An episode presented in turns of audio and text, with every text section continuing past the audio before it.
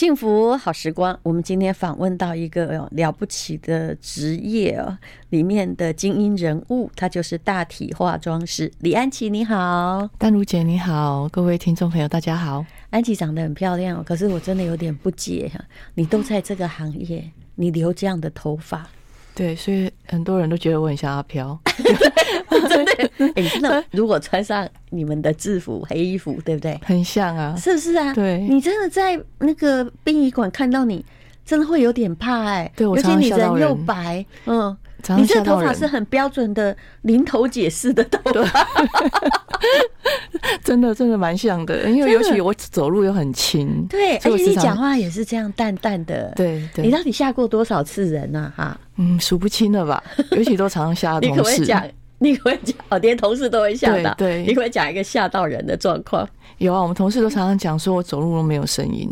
然后有时候就是出现在那个我们的往生室里面，嗯，那有时候是通常我的工作，大家在那时候已经很紧张了，对啊，因为其实我常常都是半夜出现在那边，嗯，对，然后我同事常常就是比如说出现在冰柜，嗯，那有时候我就是这样悄悄的就走进去，嗯，然后就把那冰柜打开了，对，然后门又关起来，然后他就一转身看到我，然后都大叫一声，对不对？对，常常这样子。你知道我刚刚说他是林头解式的发型哦，你发现你只要看那种呃民间什么传说里面的鬼哈，如果你把他穿上白衣服，他整个人是完全百分百。各位如果有没有什么需要呃去演这个的演员呢？哎，你这个没有被发掘去去演鬼片，你太可惜了。他那个头发完全长到。都到腰了，都到腰了，而且很黑，然后很直，嗯，有染发，有染发，你故意的吗？也不是，就是也不知道留什么，就让他就一直这样留了，也没什么时间整理头发。好，我们来讲一个更玄奇的，我我后来才。我后来一直发现一件事情，我们人生发生了很多事，本来以为他们都没有什么，就是都是偶发事件。对，后来发现不对，这些偶发事件似乎是命运中的指引，它包含着某种意义。是我做了这件事之后，后来才慢慢明白说，哎，可能这是我的人生使命，或有人要我这样做。对，对，有人在召唤我。对，我其实。人到中年之后，慢慢感觉到这种可怕的力量。那像你哦，我们先来讲一个托梦的故事。其实我看了这故事很精彩，在李安琪的书哦，《打扰了我是大体化妆使者里面了，这是由读世界出版的。可是我看了这故事，我都觉得是不是写手编的啊？这 是这我自己真的亲身经历写的。那你把这故事用你这种。嗯，很阿飘的声音，阿飘的声音讲一下。对不起，我没有对你造成不敬。不会不会，很多人都这样说，因为听了都会很想睡觉。你说，嗯，对。那其实做这个梦的时候，当下我其实很还是觉得不可不可能发生这种事情。所以那时候，呃呃，一开始其实我就是做梦嘛。那梦到呃有一个女生，然后打电话给我。那那时候的我正在散步，在森林里面散步，其实是很惬意的。那打来之后，他就跟我说他叫什么名字，然后他人在台中某某医院这样，那请我过去帮他化妆。然后那时候我跟他在梦里面还有一直对话，因为我在梦里就已经不相信有发生，怎么可能？往生者怎么可能？这是你第一次做到这种有关于往生者叫你去化妆的梦，对，是第一次，对，所以我就觉得不可能。所以我在如果每一次的话，哇，那案子就接不完。对啊，我是希望不要这样子，老师都话没没钱的。哦，这个还是个没钱的，他不敢收，我不敢收。我们来讲，然后后来呢？然后后来就是因为在梦里我跟他对话嘛，对完话之后，其实我到公司梦醒了，我到公司之后，我还是觉得不可能啊，怎么可能会做这种梦？那怎么会可能呢？我就是一直坐在那边发呆。那你也当时你也画过很多人了，对对，对。然后后来就是一位礼仪师就问我啊，我在发什么呆？然后我就把那个梦的状况跟他说。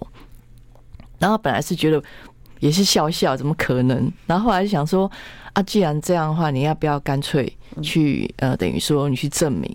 嗯，你去求证就好了啊，你就打电话去台中某某医院就好了。嗯、那后来我想说，哎、欸，对呢，因为而且你清楚的记得是台中某家医院，对他名字还讲的非常清楚。对，而且对其实那个内容要说一下，他就直接告诉你说，请你来帮我化妆。对，然后你还在梦中问他说，那你是谁？是家属什么的嘛？所以一定要先 check 一下。对，对，他说我在台中某某医院，我就是那个本人。对，那你心里想说，都是死了好吧，过世之后。才能够找人来化妆，那真的是你本人吗？他说对，就是我本人。然后电话就没有了。嗯，对，他就是希望我去帮他化，所以我那时候是很犹豫的，我就想说不可能，王生者怎么可能会打给我？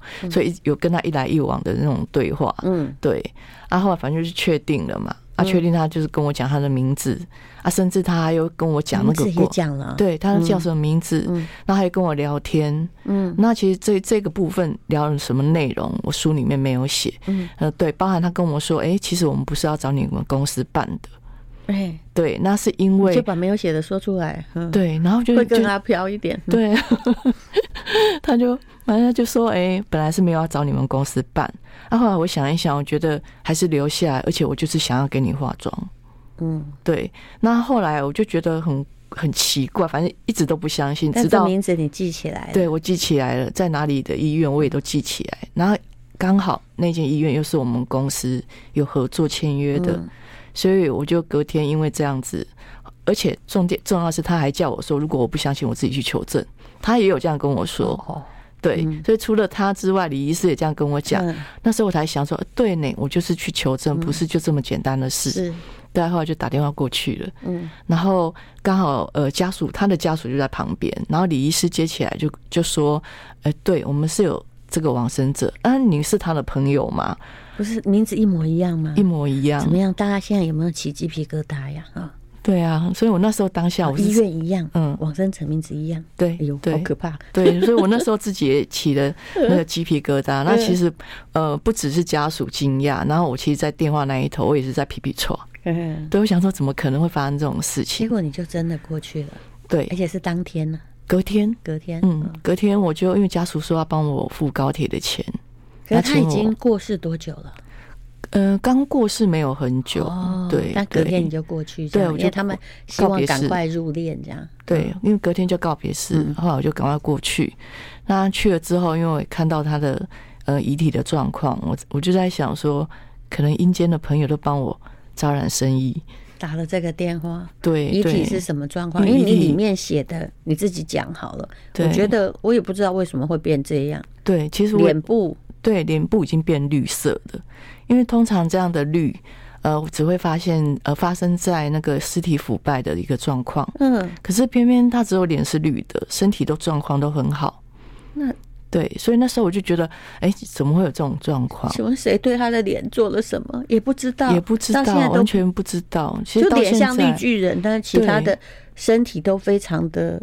肤法完整这样，对对，因为遗体变化实在是太多种了。嗯、对，那其实针对这个事情，其实我有请教法医，法医也说，呃，根据我的状况去形容，他们也不知道是什么状况。为什么只有脸变绿？对对，那看起来又不是细菌感染，也不太像，皮肤是完全是有弹性的啊，但就是颜色都变绿，就是颜色。对，好，我们等一下再聊，希望大家听得下去。嗯。I like 幸福好时光，我们请到的是大体化妆师李安琪，他写了一本书《打扰了，我是大体化妆师》，讲他人生的奇妙经过。好，刚刚那一个故事，我们讲到脸是绿的嘛？对对，现在大家听起来脸也很绿，对不对？对，请继续。其实我那时候化妆的时候也感觉很绿，对，因为很怕。到底是什么样的绿色啊？它的绿有点像那个北女的制服吗？嗯，有一。点不太像，有比较像那种蔬菜蔬菜汁那种绿，那也差不多了。那种嗯，稍微暗一对，有一点像，然后比较暗一点，对对。所以那时候真的，我看到他，我我那时候脸也绿了。对，我就想说，哎，可能是因为这样子，所以你才你才找我来化妆这样。对，那后来我就赶快帮他画。他年纪大概就是五十多岁，差不多，差不多，可能是因为癌症去世，大概可以这样推断吗？对，他那时候是癌症，没有错。嗯，对对。然后后来就是帮他画了，对，那边画的时候还边跟他聊天。嗯，你是怎么聊啊？你可不可以聊给我们听听看？其实我一开始一边画好像会很无聊，啊。对对，你是怎么跟他聊？我其实都会跟他讲说：“哎，你好，我是谁？这样子，让、嗯啊、我来帮你化妆了。嗯”然后像他的话，我是直接跟他讲说：“嗨，我来了。”嗯嗯，对我我真的有遵守我的诺言，嗯、对。对，然后就感觉好像有在梦里聊过天嘛，就觉得有点熟悉了，嗯，所以就开始跟他，他会突然说笑了，笑一笑跟你说 “安琪你好”，那我可能会吓跑，可能就没有办法做到现在了。对，所以就这样聊完，然后把他的绿色变成他跟身体的肤色一样，对对。你们到底是用什么原料可以这么做？我们是用那个算是比较特效化妆的那种粉底，应该也接近要到亚克力的那种成分才能够。会稍微比较厚一点，对、哦、对，嗯。不过还好是家属没有说什么，嗯，对。所以后来就把它修整的漂漂亮亮。对对对，嗯对。所以那时候我就觉得啊。有做一件功德，这样，所以后来家属还给你红包，觉得这送上门来的化妆师，好讲了他母亲的名字，又不是他母亲的朋友，实在很奇特。可是你除了高铁票之外，完全不敢收红包，你就走了。对，不敢。为什么你不敢？我觉得是因为他有事来拜托我。对啊，我觉得出于一种算是善心，我觉得帮忙。没有什么，只是化个妆而已。就是是朋友啦，对，就拜托你也不用再打电话给我。还好他没有再打了。哎，其实你们的工作困难点不在于这种把脸色改变的问题，因为我看到的是你写当时直升机的时候，那一幕是最惨的。对，就是遇到了车祸啊，或者是遇到某些意外事件。那大体会呈现一种破碎的状况。对，你们是外科手术师哎，如果只是改变颜色或妆容就算了，你必须要把它，就是看起来是用针啊、棉花啊，有的没的，甚至还有一些搞不好连人工表皮都有，就是要把它拼造起来，它原来的长相这样。对对对，我们就尽可能这样。嗯，对，因为其实飞机失事，它会结合非常多种样貌。嗯，它不只是身体的撕裂，那有时候是因为我们里面的不管是脂肪，或是内脏，或者是一些任何皮肤组织什么的，都是稀巴烂的。嗯，对，那变成说就会很考验我们大体化妆师的技术。所以你们是一种 Doctor X，可是人家做一个外科手术，像心脏移植，搞不好还做了一天一夜。对。但如果到达某种很糟糕的状况的话，嗯，你你们你最高时间是花了多久啊？呃呃，比如说我们遇到那种飞机失事，好，有一些比较严重的，其实其实就时间对就时间来看的话，基本上其实要做很多天。但是重点就在于说，遗体会产生变化。对，所以你一定要在很多天是做完，如果今天一定要休息，就把它再放进冰柜里，对不对？对，再拿出来退冰。可是这样子其实，呃，反反复复对遗体伤害很大。对，那个皮肤其实迅速的腐败很快。你说很多天，搞不好整个过程是十几个小时，对不对？对对。啊，一般来说，我们都不希望是这样子，所以我们都是尽量在掌控在八小时以内要完成修复。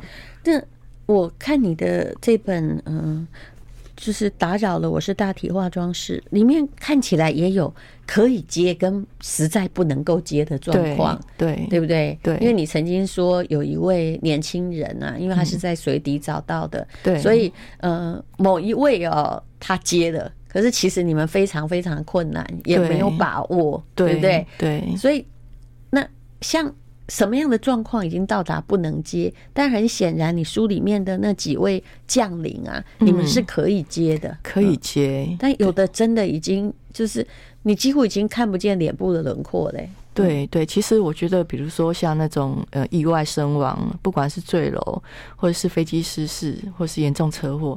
那个都还可以处理修复，但是我觉得最麻烦的就是那种腐败的，比如说在水里面泡很多天的那一种。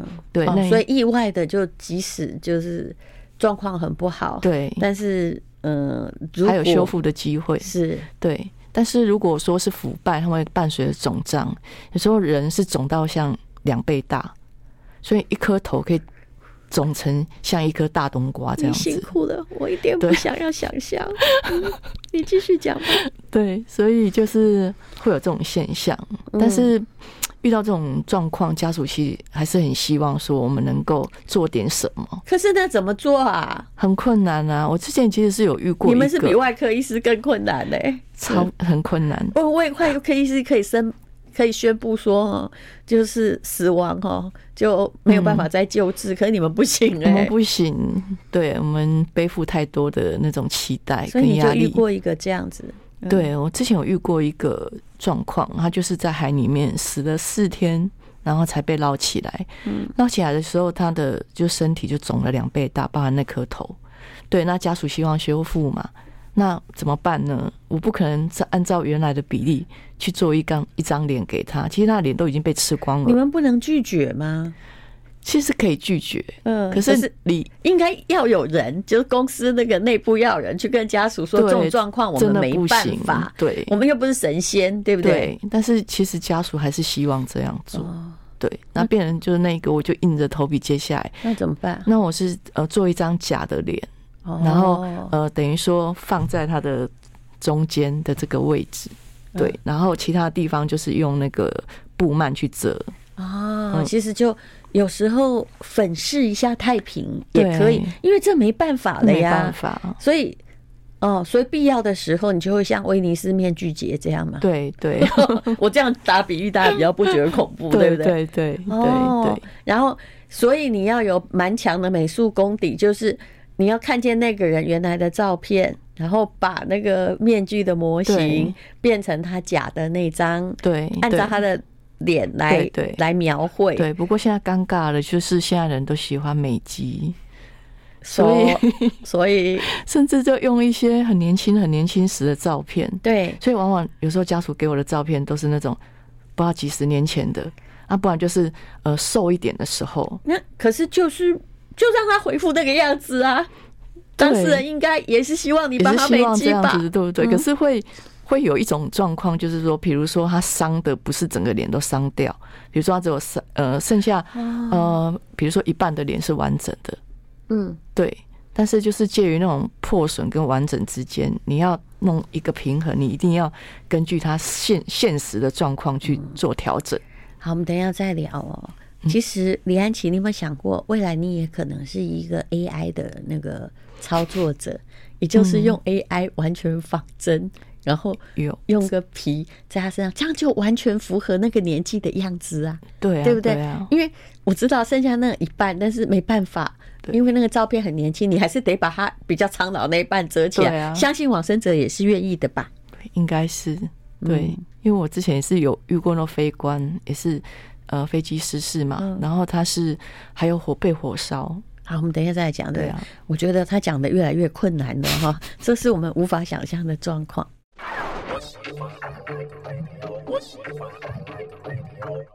今天我们访问的是李安琪，他写了一本书《打扰了，我是大体化妆师》。其实这种化妆哦，我我基本上觉得，当然对于已逝的人哈是最后的一个安慰，但最重要的。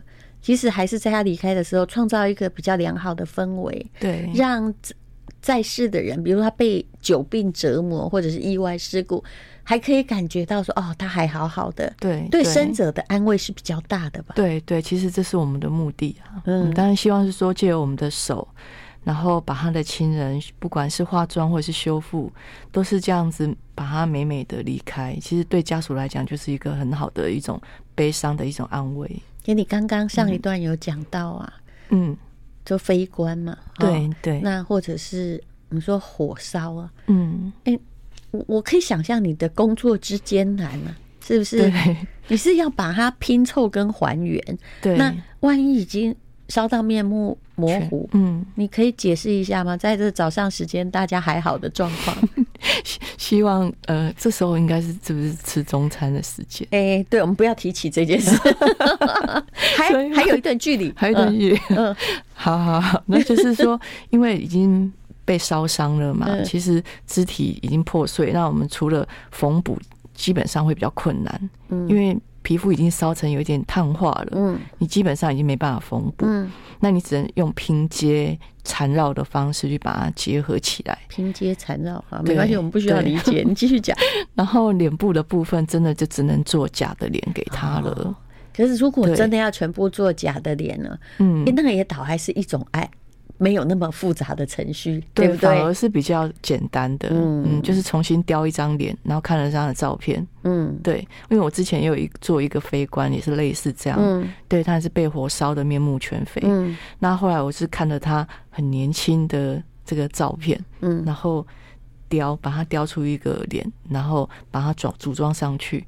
但那时候太太看到的时候。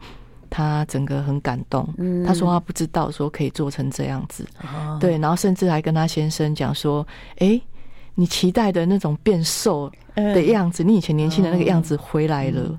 人在极端的那种痛苦的时候，有时候会有呈现一种幽默感，对，因为这个逝者已矣，生者还要活下去，那你就做的就是这样子的功德。对，那么，嗯，像。你这样子的工作，事实上我觉得是挺难的，又要有那种外科缝合的训练，嗯，对，又要有美术的背景，其实我觉得难度比医师难很多。那你是怎么样走上这一行的呢？嗯，应该很多人很好奇吧？对，其实我走入这一行，基本上我觉得是到底是几年前？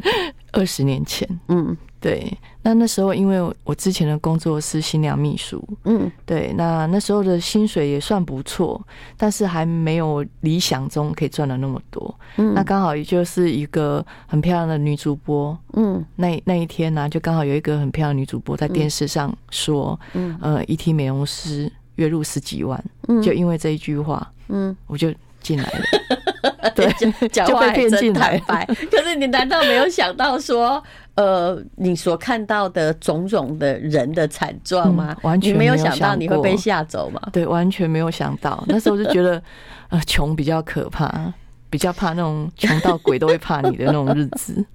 好，所以你你也这里有写说，你第一个月看到那个薪水是五万多块，当你是一个新手的时候，就有这样子的价格。对，哎，像这个收费的标准，当然你是公司的。那个内部人员也不太可能独立作业啦，对不对？那呃，有没有说按照的状况之不等，然后消费者的家属嗯 必须有不同的收费，还是都一样？呃，不太一样。嗯，比如说你只是单纯化妆，嗯，就是一个收费。哦，然后我们也有分。呃，洗澡、穿衣，嗯，跟化妆，嗯，那个又是一个收费，嗯，然后也有分，呃，比如说那种比较高等级的，就是 SPA 的部分，嗯，整体造型，嗯，然后这个又是另外一个收费，嗯，那再来就是修复了，那修复的部分就是根据它的损伤状况，然后由大体化妆师去开价。那以你像现在，我知道你已经是台湾最高等级的大体化妆师，一个月大概要服务几个客人？嗯。我其实每个月服务的蛮多的，到底是多少？平均多少？我想你有算过，平均大概五六十跑不掉。对，之前一天超过两位啊？对对对，那是现在比较算是比较少。所以你每天也像化妆师一样，提个化妆箱，在几个嗯殡仪馆的冰库。走来走去这样子，现在几乎都做 SPA 比较多哦，就是现在家属都比较喜欢去做这样的服务。好，SPA 大概就是我知道了，因为礼仪公司也有很努力的在推，然后对家属也是个挺好的慰藉。对，也就是在呃。大家要去看他之前，就帮他做的最后一次 SPA，对不对？嗯，对，所以会不太一样啊。对，那之前早期的时候还是菜鸟的时候，那时候就很超，那时候一个月好几百句。啊，你说什么啊？两可能一百多两两百多都是很正常的。所以你这个一百多，好看他五万块的薪水还能笑？对，我觉得，我觉得你很坚强啊。对啊。呃，我那时候也觉得，可是这也要有一点不怕吧？我相信很多人跟你一样，可能就觉得，哎，肯定有月入十几万的机会哦。对，进来了之后就被吓跑啦。对，那时候是没有想很多，那时候真的蛮单纯，是想说，我刚进来什么都不会，就五万多了，那我就是十几二十年之后的薪水是一直成长的。这也是事实嘛，对，对不对？哎、欸，好像也还好呢。老牛，不要谦虚。可是，哎，你旁边那个跟你一起进来后，差不多可以说一年内被吓跑的比率差不多是多少嘛？蛮多人的哎、欸嗯，我还有一次是蛮有趣的，有一个呃，算是男生。嗯，那时候其实我们那时候团队在招化妆师，嗯，然后一直想说要找男生，可是男生可能对于这个化妆师这个。比较没有什么兴趣，嗯，那好不容易有一个有一天我就接到一个男生的电话，他就说他是从南部上来的，他想要体验做我们这个工作，然后他本身是呃在那个化妆品嗯。专柜里面当销售，所以他对这个工作很有兴趣，嗯，那后来呃我就跟他说啊，那你什么时候要来面试？对，那后来他就是说他可能到这边已经半夜了，嗯，对，那我就想说半夜那也可以，反正。我也都时常半夜都出现在那。我们等一下再来讲，这一定是个精彩的故事。I like 103, I like radio。今天是大体化妆师李安琪讲故事，好不容易招到一个男生，对，那后来就是他就真的半夜来了。半夜来之后，我就带他开始逛起我们的太平间。吧，因为觉得 是一个阿飘在带我。有的时候，其实我站在他后面，他一转过来的，其实他又吓了一跳，这样子。对，然后后来我就跟他介绍一下，然后我就开始带他逛起太平间啊，然后冰柜啊，然后休息室什么的。那有趣的是，他跟我说，因为这么晚了，他临时也找不到旅馆。嗯，他就问我说：“那你们公司有没有休息室？可不可以先借我暂住一晚？”嗯，然后他又表现出他真的很有兴趣的样子。嗯，那我想说，哎，这个公司除了我之外，还有一些礼仪师值班的礼仪师啊，对，所以我想说让他住一下应该是没有问题，住个一晚这样子。所以礼仪师有他们的专属的休息室。对，后来我就问礼仪师，礼仪师说：“哦，OK 啊，没有问题。”那我就带他呃进去。那后来我就回家了。嗯。隔一天早上呢，我就来来就想说，哎、欸，那个男生不知道怎么样啦。那我就问李医师说，哎、欸，我们那个男生还好吗？李医师说他跑了。嗯，那我就说，嗯，为什么会跑了？他说事情大概是这样子的。然后他就开始跟我说那个那个晚上发生的事情。嗯，他就说，呃，他就带，因为我走了之后，他就带那个男生进去他们的寝室。嗯，那后来就进去寝室之后，他就出来，出来之后他想一想说，哎、欸。寝室里面人气好像有一点强，嗯，所以他就蹑手蹑脚，怕吵到对方，然后跑进去把冷气关小一点，嗯，然后又出来，啊，没多久他又想说进去看看那个，因为怕那个人气那么强，不知道对方睡得好不好，所以他又又偷瞄了一下，发现对方好像棉被没有盖好，嗯，所以他就把他这个棉被又把它盖好，盖好之后他又出去，结果他说没多久那个男生就。带着他的行李整个冲出来，然后他他不管一直叫他，一直叫他，他就说有鬼啊，然后就跑掉了。不是你们公司像阿飘的不只是你呀？对啊，我就说那难怪人家会跑跑掉啊，原来是你的问题。他说我其实也是好意呀，我怎么知道他这么没胆？对，所以重要的就是要有胆嘛。但是对，我觉得你可能也是天生有胆的啦。可可是我其实蛮害怕那种看不到的。鬼这种东西耶啊！我其实看到鬼片我会怕，那看到支离破碎的大体都不会怕？对，很奇怪，我反而觉得我有看到，我比较不会那种心里会有恐惧。那你有没有觉得你可能是被拣选的？你知道人哈做一件事情做到了某种极致的时候啊，我必须说，呃，像我后来在写论文，我在写那个呃前朝的某些人的故事。我突然发现，说我为什么要做这件事情？以我正常人生，我是不会做这件事。那我被就是用很多因缘际会弄到这里，是不是因为你有话没说完，所以我必须替你完成？我最近已经写到这个地步了。你有没有有一天突然发现说啊，原来我人生就是被被你们找来做这个的？好像也是，有时候也会难免会这样怀疑，不然你都吓不走。对，而且。而且我本来你明明是怕的啊，平常也跟我一样不看鬼片，对不对？我不敢，吓死人了，我都会吓死人。然后，可是偏偏又做这个工作，我也觉得很奇妙。然后，甚至其实我本身是有一点敏感的人，可是我却发生一些比较奇怪的事情的时候，我反而是有一点后知后觉。你除了那种就是往生者，还真的完全不认识，姓名电话告诉你，然后你自己打电话去，终于查到这个人。你还有说还有什么有一点敏感，就是人家没告诉你就知道啊，还是之类的事情？就是其实对一些比如说平常的人事物，其实会有一点敏感的。什么意思？就是嗯，比如说一些脸部别人的脸部表情啊，或是他今天开不开心，我其实是那种那种。方向会有一点敏感，就是我们所谓的，就用心理学来说，就是高敏感度的族群。对，可是不知道为什么面对尸体的时候，我是我是完全就是那种那种感觉。从一开始就比较不会被吓到这样子，不会被吓到哎，而且就是常常就慢半拍，反应都慢半拍。对，我看你是讲话也都是慢慢，比较没有激动的那个状况。对啊，对，嗯，可是就是。不知道为什么，我就做这个工作之后，变得比较又又更明显的这种状况。那做这个工作，呃，当然你可以，就说自己可以赚取比较高额的，比一般上班族高额薪水啊。然后呢，又可以呃锻炼你自己的胆识，胆识。对。那你后来有没有发现说，哎，当做了这个工作二十年，我跟自己以前有什么不一样？差很多。因为我之我之前其实有点自闭。哦，对，我不太说话的，我甚至不知道怎么跟人家聊天。嗯，或或者是人家丢一个问题给我，我甚至都说不出个所以然。嗯，然后上台讲话就脸红，然后支支吾吾的说不出一句话。对，那因为进入到这个工作之后，我本来是觉得很开心啊，反正。往生者也不会跟我讲话，也不会跟我聊天。原来还有这个因素，对，我就不需要去面对那种人群这样子，所以是这样自闭的那种状况一直长大。嗯，所以我就觉得哎，有点庆幸这样子，因为之前当新娘秘书要跟新娘聊天呐，嗯，啊，不然的话他觉得你不好相处。对，啊，有时候话多，他会说你也不善应付别人的情绪，对啊，对不对？不善于，对，所以我就觉得哎，刚好蛮适合我的，结果。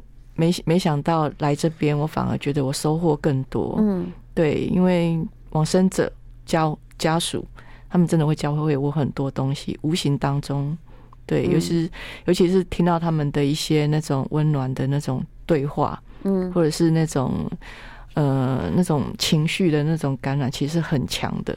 好，那我们等一下来讲你的感动刹那，不一定要在你的书里。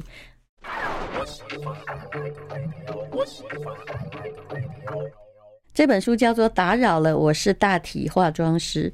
我觉得李安琪讲话的那个姿态哦，一定不会打扰，但这就是他最 让人家觉得嗯有点毛骨悚然的地方。对，我们来讲感动的刹那好了，因为听起来你对于往生者你比较不会情绪激动，然后看到那种生离死别的场合，应该也有一点习惯嘛。但是有没有什么那种？感动刹那，就是从业这么久，我还是呃在一这一刻被触动，觉得我做了一件不错的事情。嗯，其实我算是虽然敏感，然后进入到这个行业之后，我其实看了很多生离死别。嗯，然后那时候觉得自己有一点变态，就是说我很喜欢化完妆之后跑去人家的告别市场，然后去听人家的生命故事。然后也把自己感动的痛哭流涕，这样子。你这个售后服务嘛，对不对？是我算是很想要了解、这个。你画的那个人，他没有告诉你他的故事，然后你就去听一听，就是很完美的把这件事情过程圆满，这样去看看自己服务的好不好。对对对，然后顺便去了解一下这个往生者他是什么状况，他之前有没有什么生命故事这样子。所以我那时候呃最害怕的就是看到一些那种。比如说那种父母亲离开，然后留留下那种很小的小孩，嗯，对。虽然我这本书也有写到其中一个故事，对，对。那那时候就会觉得说，呃，因为我自己本身自己以前也是很小时候爸爸就走了嘛，嗯，对。然后本来那一场车祸呢，也差点把我妈妈带走，嗯，对。还好我妈妈是救回来，不然我就在想说，可能如果我妈妈走的话，我们也就变成孤儿了。是的，对。所以每次只要看到类似那种已经父母都离开了，然后留下那种年幼的小孩，我就会忍不住，然后去替他们想说，那他们的未来该怎么办？嗯，没有办法好好的被照顾，嗯，对。然后那那种心情就很容易牵动我，嗯，所以等于说告别市场大家哭。然后私底下我也哭成一团，嗯，对，然后哭，在这个哭的过程当中，我觉得不是只有宣泄，我觉得可以从当中里面学到一些经验，嗯，对，然后甚至会告诉自己说，我们不要有那种遗憾的人生，嗯，你想要做什么就赶快，嗯，把它赶快做，今生今世，因为我也不知道有没有来生。那你想做什么？除了帮他们化妆之外，有哎、欸，我在这个行业之后慢慢去圆我的梦哎、欸。什么？对，我原本是呃，在还没有进入这个行业之前，嗯，我其实是有一个老师梦。嗯，对，那后来就是想说，哎，当老师，嗯，是不是你学历也要补足？嗯，所以后来我就自己就去念研究所。嗯，对，然后把这个学历补足，然后现在还是在学校当老师啊。你看，所以从一个完全不会讲话的人啊，到后来还可以对学生讲自己的专业知识。后来你毕业是台北护理健康大学，对，他原来有一个生死与健康心理咨商系的课程，所以就辛辛苦苦的去修这个课程。对，我想你修这个课程的时候，你应该是里面经验最足据的人吧？对不对？因为很多人就是大学或就是很年轻的时候就一路给他念上去，对，你是回来再来，对，回来再念的，嗯，对，所以那时候感触蛮深的，也很珍惜，因为那种心态已经转变了，不一样了。是，所以现在在那个马街护理护专，对不对？还有台北护理健康大学在当讲师，那你在。教他们什么？他们要学大体化妆或重建吗？对，都要。嗯，对，因为像马街的话，它是有生命关怀事业科。嗯、对，那虽然北户没有，但是他们对于那种，比如说遗嘱啊，那种自杀者遗嘱啊，嗯，或者是一些死亡的那种遗嘱上面，他们会有很多一些心理的探讨。那包含也会针对那个往生者的一个面容，嗯，所以这个部分是不是我的专业在教他们这个区块？其实这样的夜师还真难找，不好找，是不是？真的不好找。嗯，对，有实际经验的人跟一路上就是都在念学科的人是完全不一样的教学方式。对，对。那你教学的过程之中，请问学生反应如何？他们会不会就是？本来人家只是要来当护理师啊，他 要到遇到你这课程也吓个半死。你会带他们看什么实物操作吗？会啊，有时候会看遗体的照片哦。对，然后但是对，但是我会问他们说：“你们有没有机会敢看嘛？”嗯，那学生都会说敢啊。对，然后有时候会带他们实际操作，比如说那种重建遗体的重建。嗯，对，然后他们都会说好难哦，老师。嗯，对，所以的确是。我觉得这对学生也是一个生命的震撼教育啊，对对对，好，非常感谢有一位这样有实际操作经验二十年的大体化妆师，因为这个行业肯定啊。未来不管怎样是需要的，但是你们也应该会配合科技的变化，对，让自己的日子也好过一点。好过一点，对，其实现在都有在尝试，比如说那种三 D 列印之类的，就 AI 重建啊，对不对？嗯，对。好，那谢谢李安琪。这本书是由读世界出版的，那叫做《打扰了，我是大体化妆师》，请继续收听王瑞瑶主持的《超级美食家》，谢谢。谢谢。